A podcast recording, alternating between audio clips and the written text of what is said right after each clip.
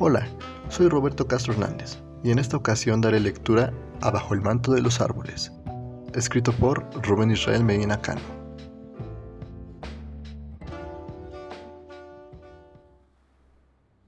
Bajo el manto de los árboles. Me deslumbré con el ocaso en lo alto de una montaña. Se comenzaba a sentir el cálido abrazo de la luz de atardecer el viento soplaba fresco sobre mi rostro, acariciaba mis mejillas al mismo tiempo que las enfriaba. Mi cabello se movía de lado a lado por efecto de los soplidos del viento.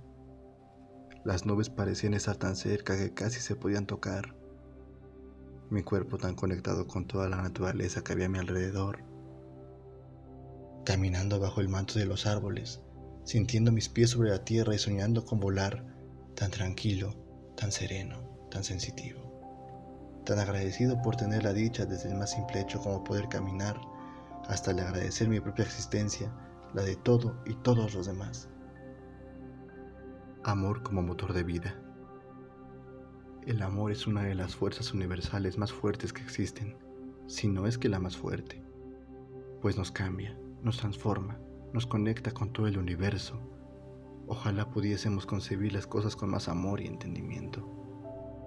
Anhelo que todos y cada uno de nosotros elija el amor como motor de vida, amor incondicional, tan puro y sincero como el de un animalito, el de un infante como el de una madre, pero sobre todo hacia uno mismo. Transmuta tu energía, sin condiciones, sin pretextos. Espero que podamos avivar la llama del amor por todo y todos, por nuestra madre naturaleza, por nuestro prójimo, nuestros amigos, familiares, conocidos y desconocidos.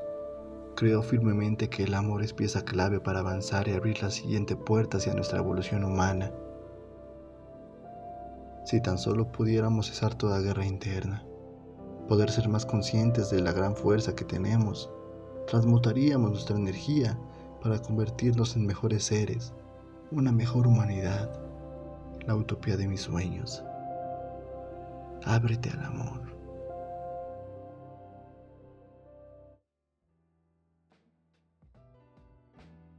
Esto fue Bajo el manto de los árboles por Rubén Israel Medina Cano. Gracias por sintonizar el blog de JPG. Si te gustó, te invito a seguirnos en alanjpg.com. Y gracias por escucharnos. Hasta la próxima.